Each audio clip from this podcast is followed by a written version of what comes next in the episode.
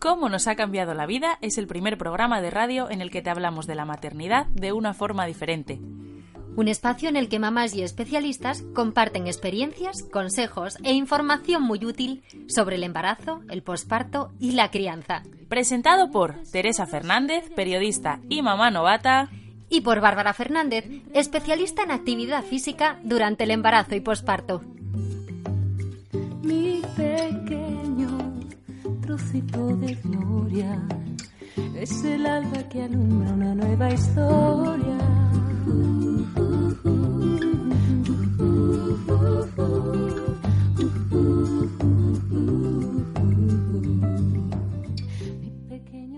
Muy buenos días. Si decimos contramarcha, ¿en qué pensáis?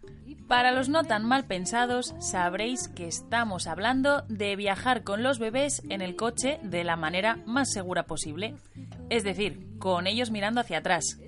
Todos los papás tenemos una o varias de esas sillas que hacen de la parte de atrás de nuestro coche territorio solo apto para niños. Pero que las tengamos quiere decir que sepamos hacer un buen uso de ellas o que sepamos por qué debemos llevarlas.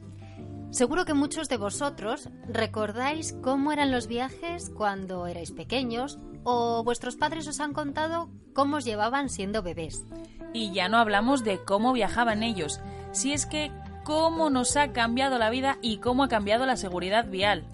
Acompañadnos en este programa en el que viajaremos por esta historia tan divertida de los desplazamientos en familia. Os traemos curiosidades, información útil, una entrevista con un experto en contramarcha y, por supuesto, nuestro ya consagrado papi o mami consejo.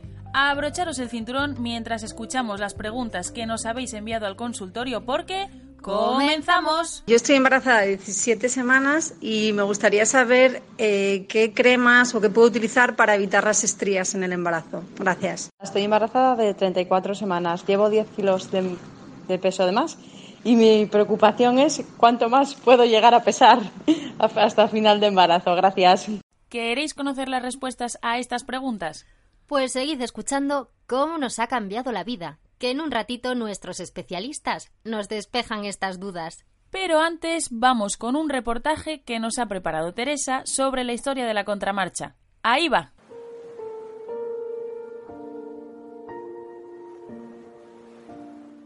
A principios de los años 60, el profesor sueco Bertil Alman desarrolló un estudio sobre la siniestralidad en las carreteras de su país.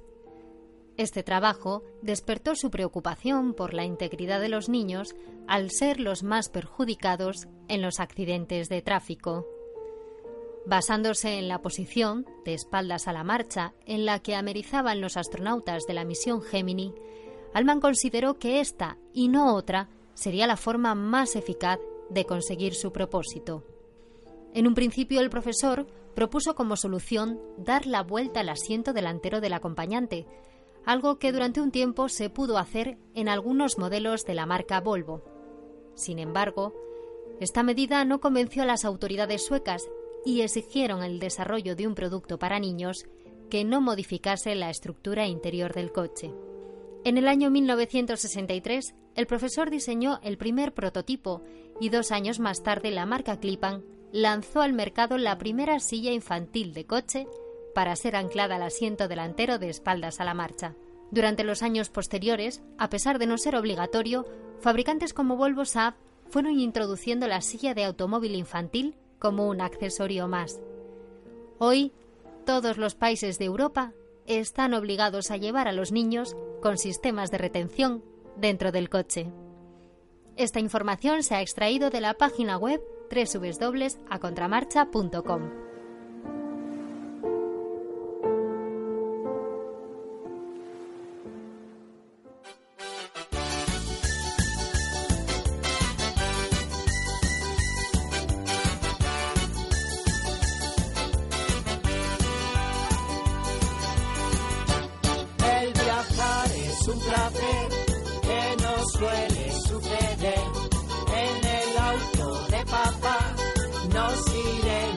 pasear, vamos de paseo, en un auto feo, pero no me importa, porque llevo torta.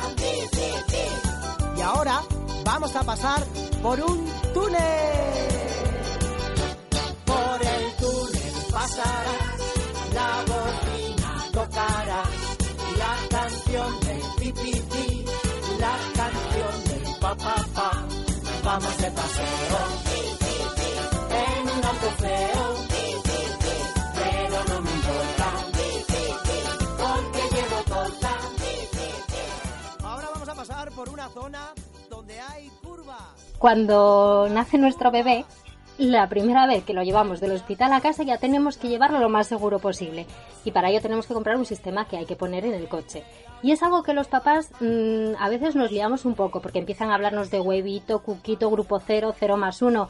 Bueno, os sonará aquello de contramarcha, ¿verdad? Ahora nos lo va a explicar con detalle eh, nuestro entrevistado de hoy, que es el gerente de Babies House y experto en contramarcha. Muy buenos días, Frank. Buenos días. Buenos días. ¿Qué beneficios tiene viajar a contramarcha? Bueno, pues lo primero, eh, lo que tenemos que pensar es que la seguridad en este caso aumenta en un 400%, ¿vale? Y al final esto, viene, es- esto es todo físico. Eh, el hecho de viajar de espaldas causa, en caso de un impacto frontal, que todo el trabajo de la- de- del golpe, del accidente, en este caso lo haga el, tra- el respaldo de la silla. Evitando en este caso to- totalmente el latigazo cervical y desplazamiento de órganos internos, ¿vale? Al final esto es físico. ¿Y cómo podemos aclarar las diferencias que hay entre las sillas? O sea, grupo cero, cero más uno, ¿qué es todo Bueno, eso? pues, en este caso las, las sillas están catalogadas por grupos, ¿vale? Serían grupo 0 o grupo 0 plus, grupo 1, grupo 2 y grupo 3, ¿vale? Van en función del peso y, y con la nueva normativa, en este caso también va en función del- de, la, de la estatura del niño. En el caso del grupo 0, ¿vale? El grupo 0 básico viene a ser hasta los 9 kilos y el grupo 0 plus, en, en el caso de los huevitos también, pues suele ser hasta los 13.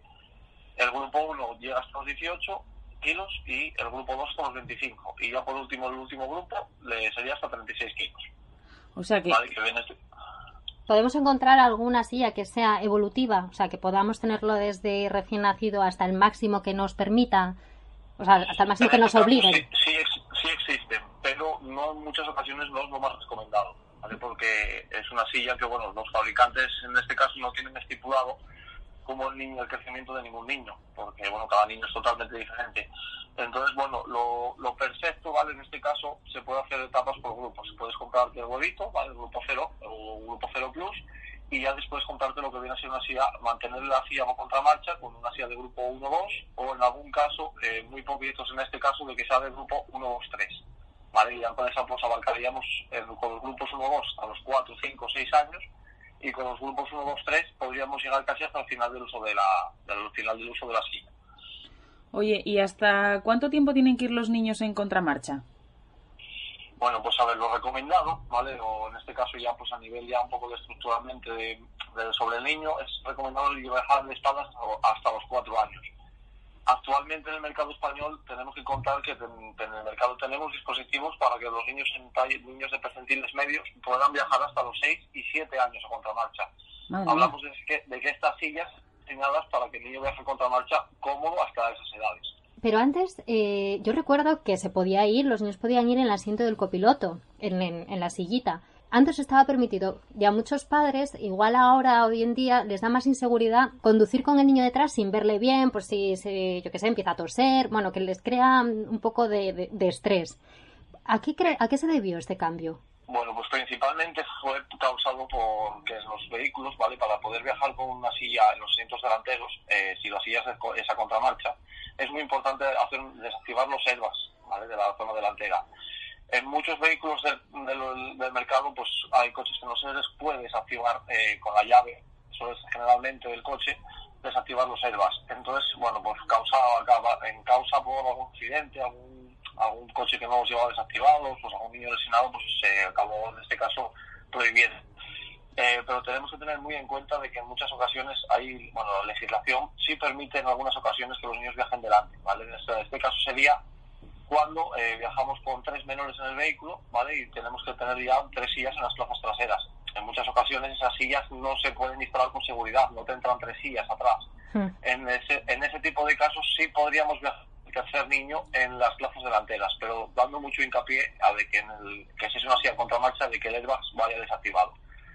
Y bueno, y a ver si nos podemos ir a, pues, a vehículos industriales a lo mejor o vehículos de biplazas. Ahí sí pueden ir de, la- en los asientos delanteros igualmente, pues teniendo muy en cuenta el tema de los airbags. ¿Y cuál es el lugar más seguro para poner, para poner esta sillita? ¿Detrás del conductor? ¿Detrás del copiloto? Porque... Bueno, pues a- aquí esta pregunta es muy común, ¿vale? Esto es una cosa que todo, todos los días me preguntan los clientes. Qué originales somos. pues en este caso, a ver, eh, la principal, el sitio más seguro, ¿vale? Es el asiento central. ¿Por qué? Porque, bueno, los impactos, los accidentes que más daño nos hacen, más dañinos, son los impactos laterales, lógicamente porque el coche no nos puede dar ese nivel de protección, porque lo que lo único que nos protege es una puerta. En este caso, el sitio más seguro para viajar con un bebé es en la, plaza central, pero tenemos el problema de que en la gran mayoría de vehículos estas plazas traseras no son reales. Eh, hablamos de que son las típicas, pues las cuatro plazas y media, ¿vale? La media plaza que solemos tener en el medio. Tenemos también que pensar en muchas ocasiones que a veces también esto es algo personal, porque va a depender un poco de cómo tengamos el garaje, podemos tener una columna que no nos deje extraer al niño por ese lado, ¿vale? Que bueno, eh, cuando ya tenemos que priorizar si en el asiento central no se puede no se puede viajar, pues yo suelo recomendar primeramente que vayamos detrás del copiloto. Lo primero porque hacemos una extracción del niño por la acera, ¿vale? Sacamos al niño si viajamos, paramos en sentido sin invadir ningún carril, sacaríamos al niño por el lado de la acera sin tener que hacerlo en mitad de la carretera, con el peligro que puede conllevar, bueno, que pueda venir un coche y que nos pueda, que nos pueda atropellar. Eso que dices es muy importante ¿eh? y es algo que debemos pensar todos los papás que a veces se nos olvida. El no sacar nunca al niño por el sitio donde vienen coches. Nos puede servir para un disgusto muy gordo.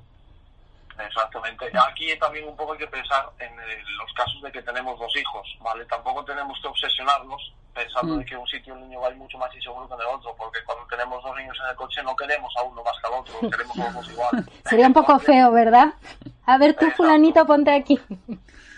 Exactamente. Entonces aquí esto, pues bueno, tenemos que lo primero que tenemos que pensar es que el niño viaje en un dispositivo seguro, ¿vale? Que con una calidad de seguridad alta y bueno, pues al final en caso de un accidente en la silla esa que tiene que trabajar, pues un accidente puede venirte de un lado o del otro, no no hay no hay una previsión, no hay un sitio fijo por donde te vaya a venir un accidente. Oye, lo, ¿cómo se llama? Em, Yo tengo un coche relativamente nuevo y viene ya con un dispositivo en el que se supone que tú enganchas la silla, ¿no? Sí. Eh, estoy pensando ahora cuando has dicho lo de los cuatro o cinco sitios, yo creo que mi coche, por ejemplo, en el del medio no lo tiene, ¿puede ser? Exactamente. Vehículos generalmente turismos normales te suelen venir con las cuatro plazas y medio, como comentaba anteriormente, que en este caso las dos plazas reales son las laterales, que es donde sí te viene el sistema ISOFIX.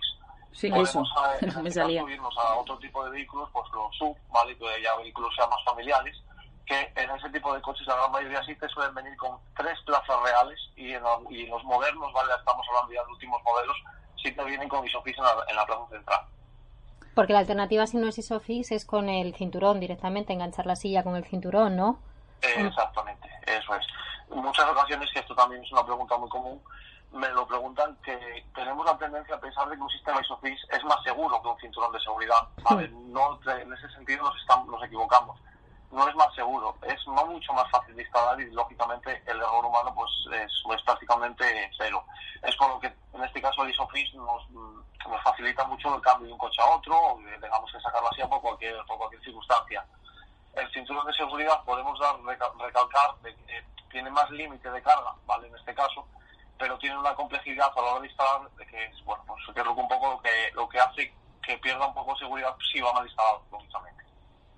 Ya, es que esto que estás diciendo tú, lo de cambiarte de coche, cambiar la silla, a veces es un follón, porque hasta que, locura. hasta que le coges el ritmo a todo, eh, hay un mes casi de práctica de carricoche, sillita, no sé qué. Es un lío. Eso es verdad, es verdad. Eso- por eso también es muy importante este tipo de compras, ¿vale? Estamos hablando de la seguridad de nuestro hijo, hacerla siempre pues en sitios especializados donde te enseñen, donde te expliquen todas las funciones del dispositivo y en este caso, pues lógicamente tú tengas donde ir a, pues, a, hacer una reforma a la silla, a cambiarla de un coche a otro, incluso hacerle revisiones puntualmente cuando tengamos que hacer viajes largos. Sí, sí, sí. Tutoriales, se necesitan tutoriales también. Exactamente. Sí. Oye, Frank, el otro día viene el Facebook un huevito que Sí. tú lo sacabas del coche, le dabas un botón y salían ruedas y lo podías usar como cochecito. Mm, ¿Qué opinas a nivel de seguridad de un aparato de Bueno, esos? pues, a ver, mi opinión sobre este tipo de, de inventos, ¿vale? Porque bueno, estos no son inventos que buscan facilitarnos un poco la vida. A ver, lo primero que tenemos que tener en cuenta a la hora de pensar que un huevito es un sistema de descanso, ¿vale? Vemos al niño dormidito dentro de él, muy agustito, bueno, hasta ahí todo bien. Eh, es muy importante pensar, en este caso, de que el huevito, ¿vale? Es una silla de coche, es una silla de seguridad. La posición que tiene el niño dentro de esa silla, ¿vale? No es una posición de descanso, es una posición de seguridad nos da la sensación de que el niño está muy agustito, pero no es, no es así, ¿vale? Hay un problema de flujo de sangre, pues puede, en este caso el niño incluso puede llegar a, incluso a respirar peor, ¿vale? Entonces, esto es muy importante decirlo, que eh, el, no son peligrosos, ¿vale? Los huevitos no son peligrosos, pero sí pueden llegar a ser peligrosos su mal uso, ¿vale? Tener al niño sentado más de dos horas en un huevito puede llegar a resultar peligroso y hay casos reales, por desgracia, de muertes súbitas de niños por haber excedido el tiempo de uso del huevito, quedarse dormidos dentro de él y lógicamente luego cuando el niño pues ya no estaba, no estaba en vida. Ha habido varios casos que lógicamente a día de hoy hay información para poder evitarlo, entonces tampoco nos pongamos a pensar de que llevar al niño a la silla del coche es peligroso, ¿vale? Lo que es peligroso es darle un mal uso. Sí, por lo que dices tú, por la saturación de oxígeno, es menor. Exactamente, él es un niño que va, es, es un cuerpo muy maduro y que esa silla lógicamente le está reduciendo la capacidad de respiración. Pues a causa del tiempo sentado en ello, pues puede llegar incluso a provocar una apnea o una muerte súbita. ¿Y tú qué nos recomiendas? A ver, yo ahora me estoy imaginando que estoy haciendo mi primera compra y, y veo mil modelos. Entonces, eh, ¿por cuál debería decantarme? ¿Cuál sería tu opinión de experto? Bueno, a ver, lo que se refiere a la seguridad, ¿vale? Lo que se sillas de vehículos, lo primero que tenemos, yo lo primero bajo mi criterio, ¿vale? En este caso pensando como si fuera mi hijo, yo, yo eh, mi exigencia en este caso es que mi hijo voy a hacer una silla con el, con el sello, la garantía de seguridad que se llama el Plus Test, ¿vale? Es, un, es una prueba que se hace en Suecia, voluntariamente, tenemos también que pensar que en Suecia nos llevan años luz eh, lo que es en desarrollo en pruebas en general, ¿vale? Llevan utilizando, ellos llevan utilizando sillas desde el año 67. Entonces, bueno, en este laboratorio lo que se hace son unas pruebas eh, muchísimo más exigentes que las homologaciones, ¿vale? las homologaciones al final son mínimos legales, no vienen a tener una exigencia tan alta como pueda tener este sello. Entonces, bueno, yo bajo mi punto de vista, pues en este caso, mi hijo lo sentaría en la silla con el Plus Test. Pues que sí, que sillas tienen este, este sello, esta garantía de seguridad principalmente las nórdicas, ¿vale? Que, bueno, las tres marcas nórdicas que tenemos aquí en España son Clipan, Aski y Visey, ¿vale? Son tres marcas muy potentes. Hmm. Pero bueno, ahora en este caso, con el tiempo, pues bueno, las europeas están subiendo al carro, ¿vale? Están, están empezando ya a trabajar algunas marcas muy bien en ese sentido, como puede ser Rommel, como puede ser Luna, ¿vale? Bueno, hay marcas en ese sentido, ya se están poniendo bastante las pilas. Entonces, bueno, yo bajo no, no me decanto por ninguna marca, ¿vale? Pero sí me decanto porque esa silla tenga ese sello, ese es un sello doradito que llevan a los laterales, que eso me da, me da a entender de que es una de las sillas, una de las sillas más seguras del mercado. Oye, porque para esto, eh, bueno, aparte de homologación, hay una normativa. ¿Qué pasa si no cumples con esa normativa? Bueno, pues lo primero que te meten una multa de 200 euros y tres, puntos de retirada del carnet. Eso para empezar. eso para empezar. Pero tenemos que ya hablar de seguridad. En este caso, tu, un dispositivo eh, sujeto a la normativa antigua eh, está, bueno, lógicamente, pues has tenido el tiempo de uso.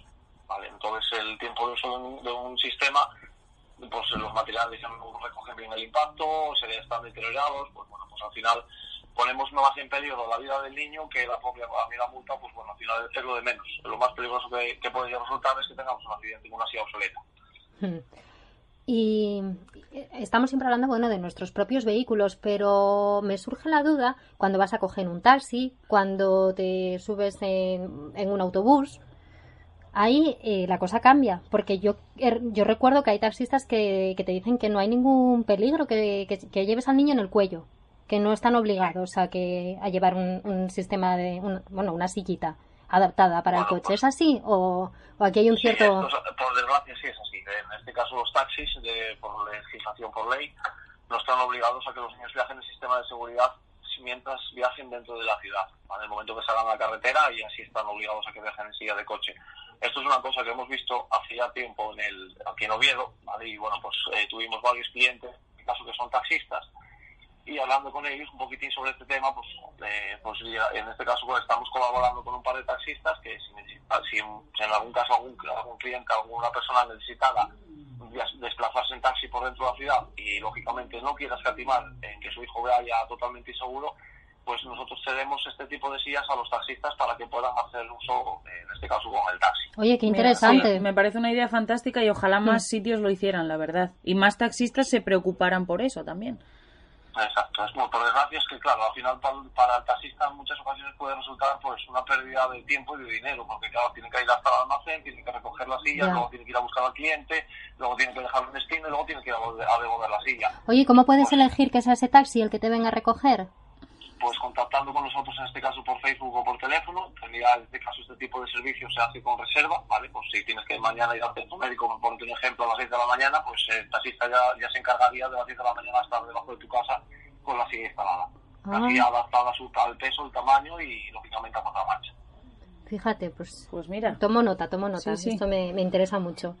Oye, y una pregunta más, porque aquí en esta vida todo caduca. ¿Las sillas infantiles también caducan? Sí, hay que decir que sí caducan, ¿vale? Es una información que muchas veces no tenemos no tenemos constancia de ella, ¿vale? No nos paramos a pensar. Esto es igual que el casco de una moto. Un, ca- un casco de una moto, cuando lo compras, es un, lo protege muy bien, pero pasados 10 años, pues como si no llevaras nada prácticamente.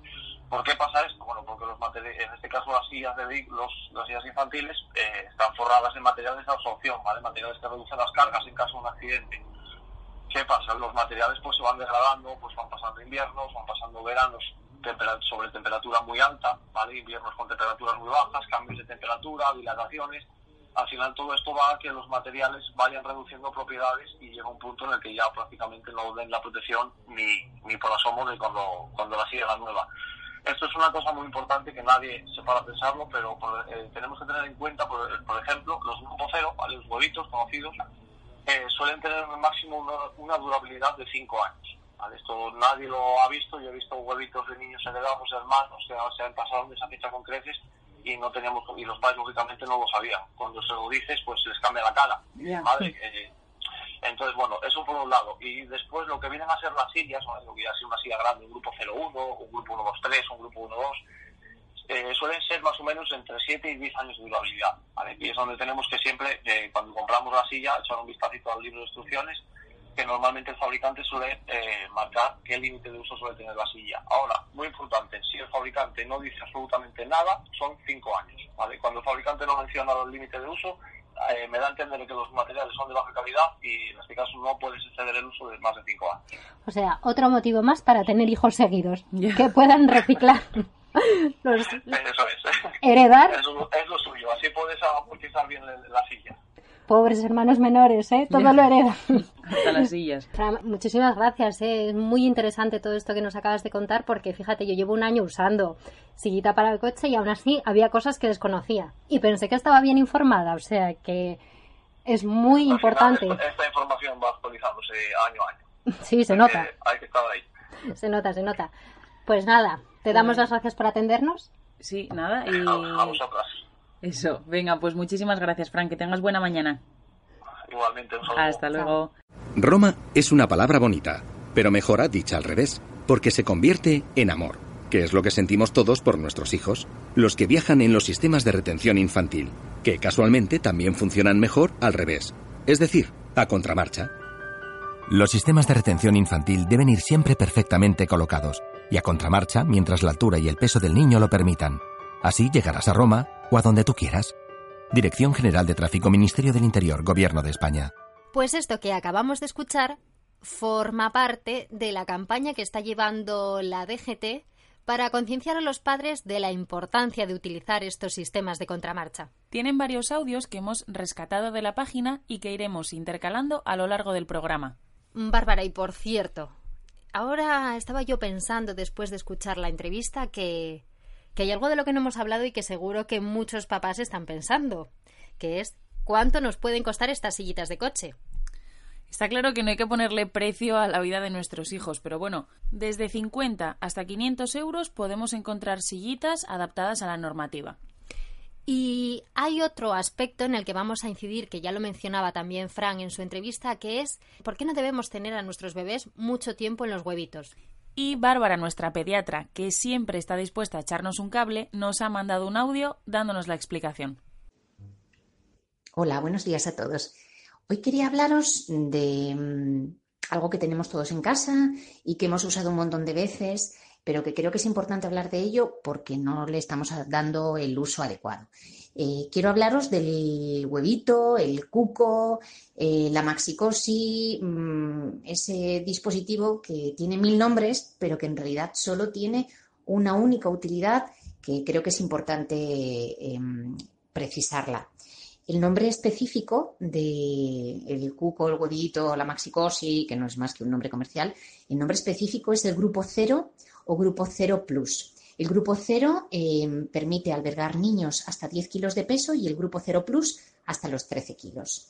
Supongo que a todas os ha pasado, a todas y a todos, eh, que lo habéis utilizado como silla de paseo.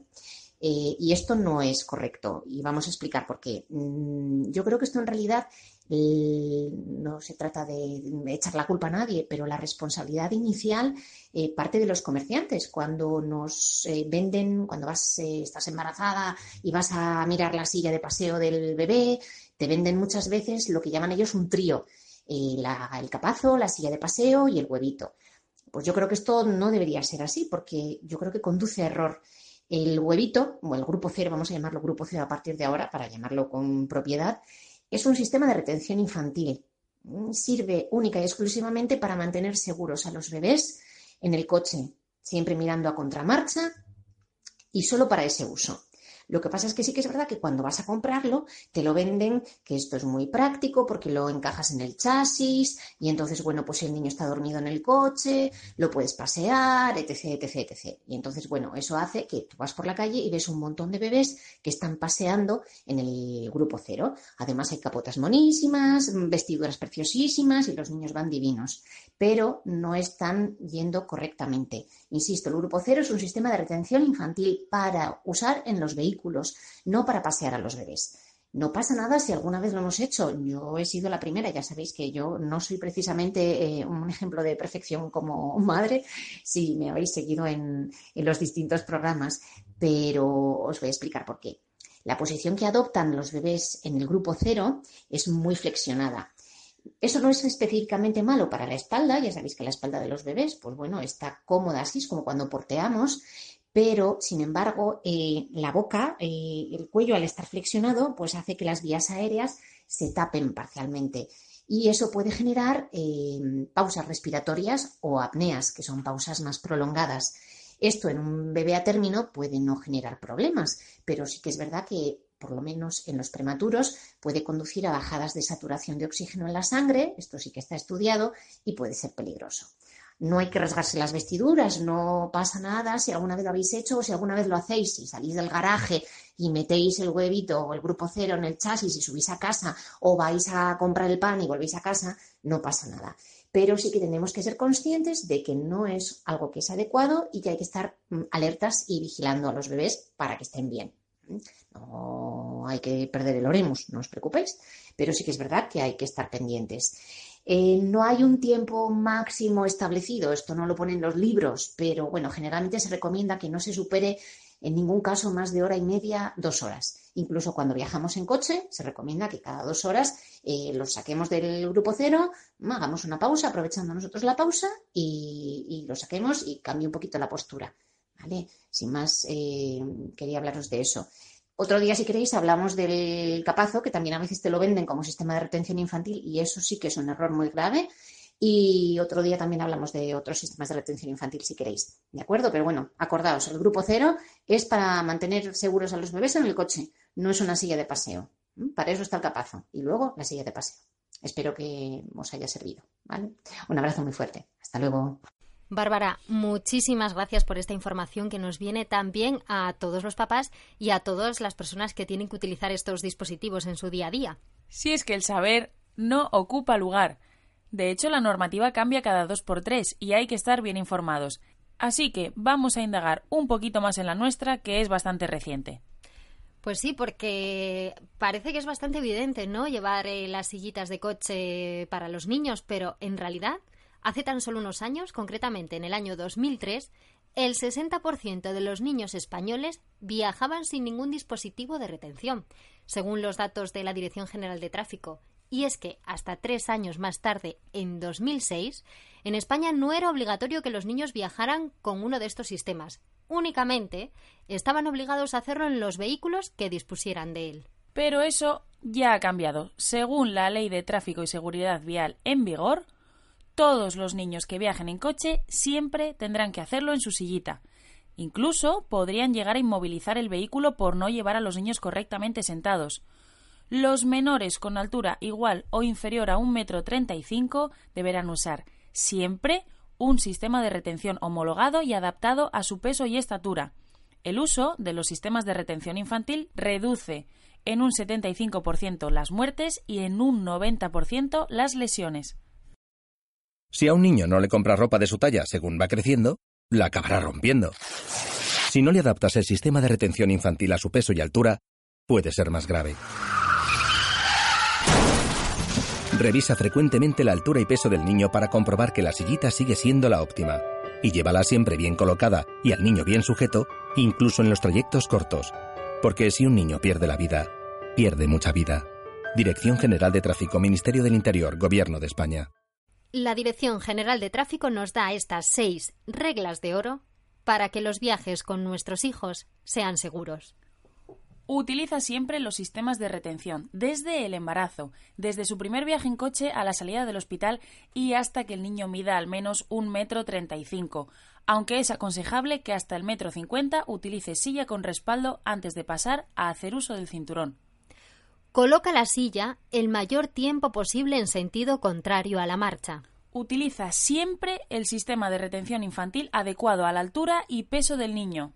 Asegúrate que la silla está bien anclada al vehículo y que el niño va bien colocado y sujeto. Mucha atención a los trayectos cortos, es donde hay mayor número de accidentes y errores de colocación. Y, da ejemplo, ponte siempre el cinturón de seguridad. Podrás encontrar más información sobre seguridad vial infantil en la página web de la DGT, www.dgt.es. Y hablando precisamente del cinturón de seguridad, su uso sí que ha sido uno de los cambios más significativos para todos los conductores.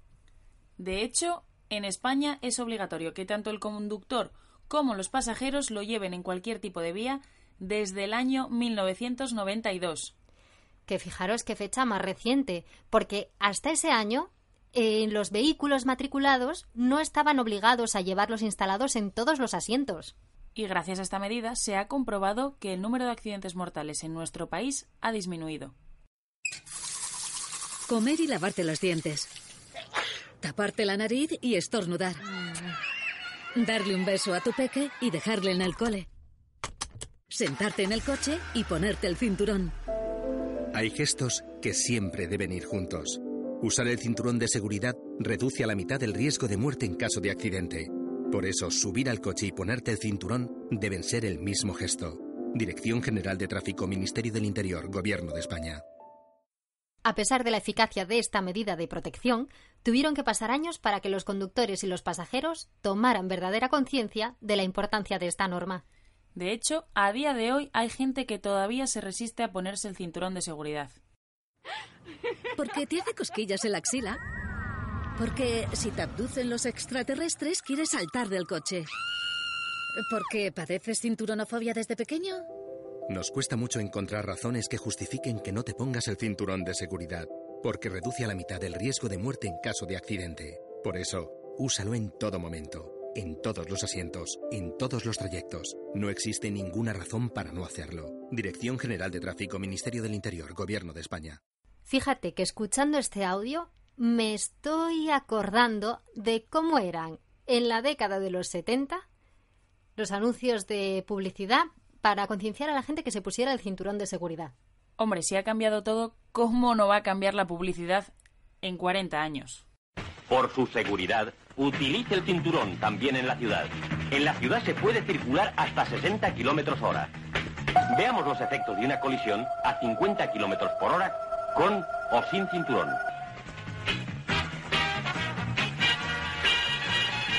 Por su seguridad, utilice el cinturón también en la ciudad. Cuando salimos de casa y subimos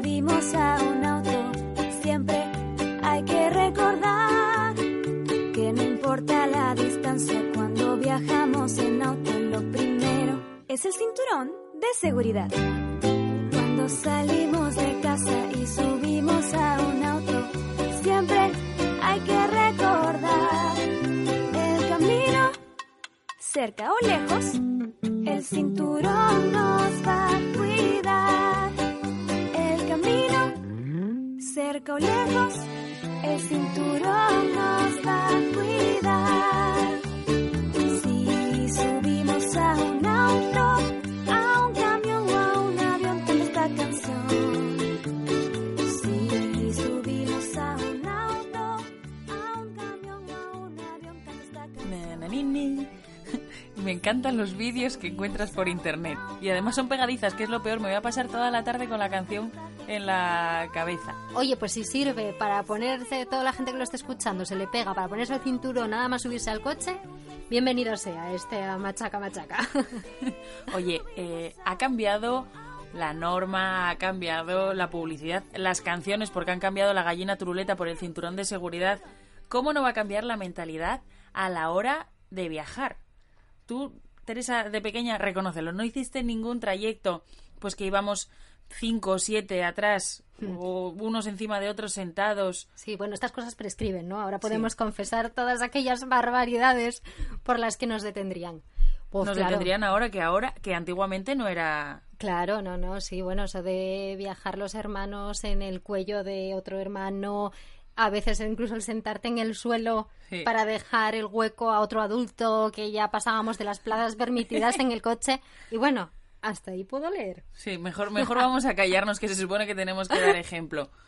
Pero, mm, ¿sabes quién no se va a callar y quién sí puede aportar información y datos muy curiosos? A ver, sorpréndeme. Pues aquellos que, que lo vivieron pues mucho más cercano, ¿no? Todo esto, porque nosotros éramos más niños y no nos acordamos muy bien.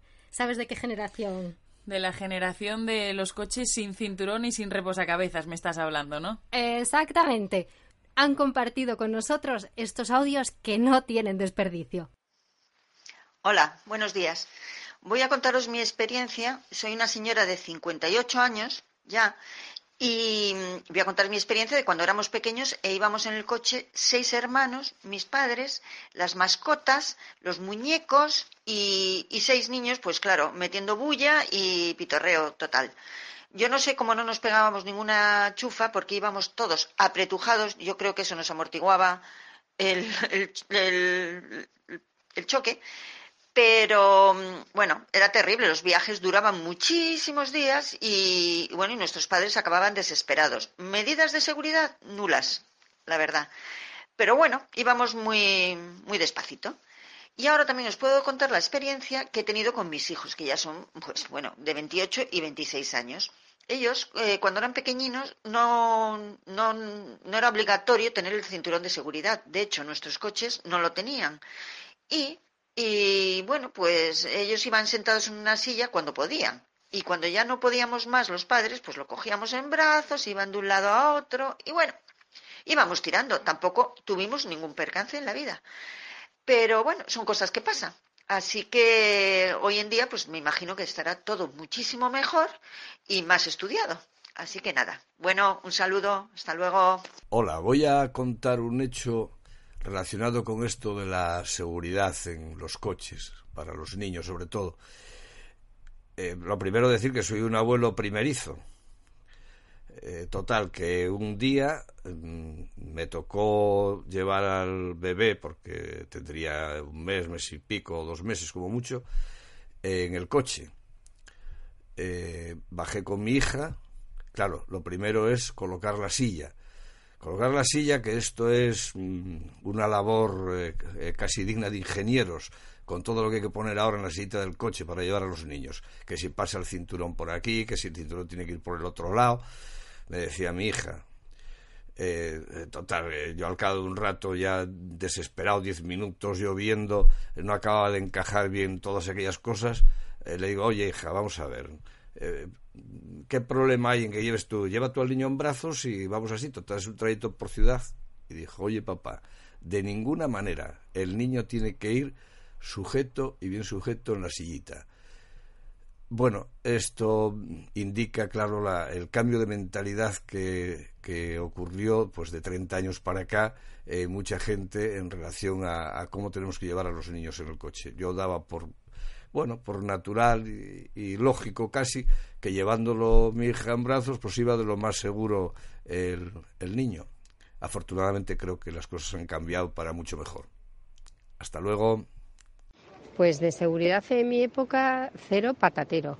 Nosotros éramos cinco hermanos y viajábamos los cinco en la parte de detrás y mis padres delante, por supuestísimo, sin aire acondicionado, sin cinturones de seguridad, y hacíamos grandes trayectos y todos allí, que te cito, las carreteras, por supuesto, tampoco eran lo que son ahora, y de seguridad, nada, muy mal.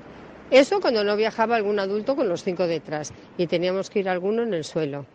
Y luego cuando yo tuve hijos, que tengo tres, pues me acuerdo que subían los tres detrás, el matrimonio delante y la chica con ellos detrás, con las maletas, cada vez que íbamos al viaje, pues todo. Sí, cinturones de seguridad también.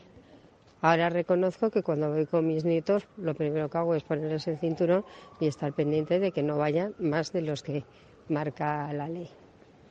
Antes de nada decir que yo soy el quinto de siete hermanos y voy a contar los recuerdos que tengo cuando tan solo éramos seis. Mi padre en aquella época tenía un 4L, lo que se conocía también como cuatro latas o R4, Renault, Renault 4.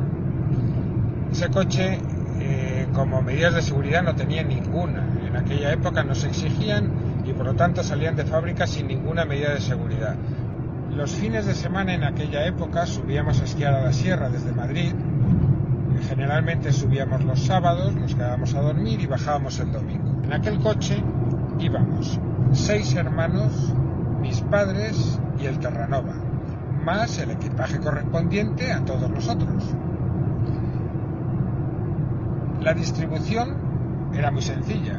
Mis padres delante, con María José, la pequeña, la sexta, en su cupo entre los dos, mis tres hermanos mayores en el asiento del medio y Miguel y yo en los transportines, que íbamos más felices que unas perdices, vamos, encantados de ir en aquellos transportines.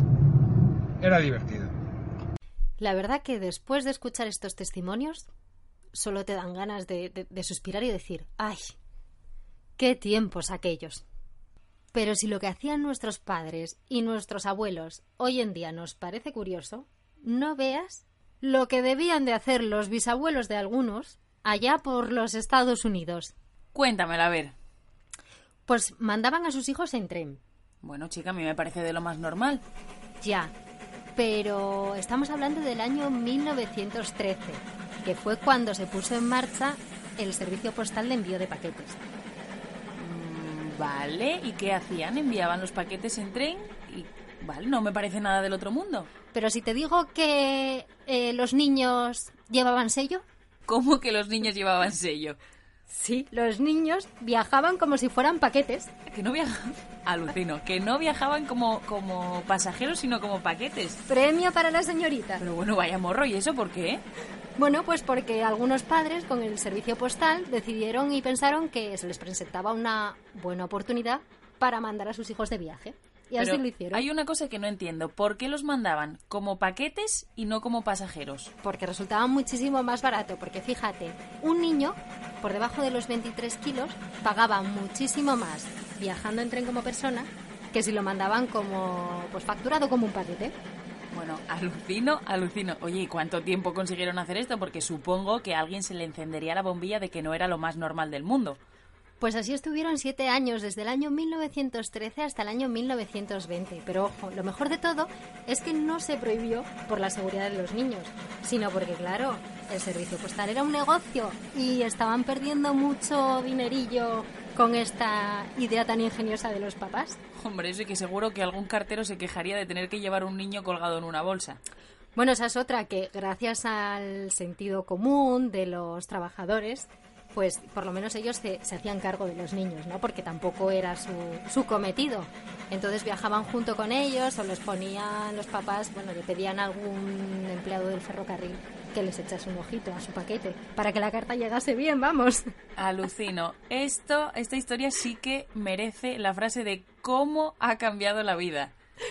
Es muy curiosa. Ah, si tenéis curiosidad por ella, si queréis conocer más, eh, mirad en internet porque hay unas fotos, los niños dentro de las bolsas de los mensajeros. Por favor, echadle un vistazo.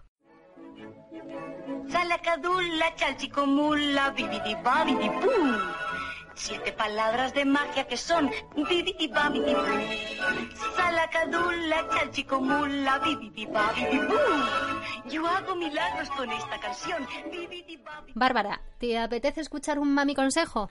Hombre, Teresa, como siempre, ¿cómo no me va a apetecer escuchar esa información tan útil de unos papás a otros papás? Pues aquí lo tienes. mi, mi mejor consejo es que no planifiques las cosas porque todo lo que planifiques te lo van a, descolocar, ¿no?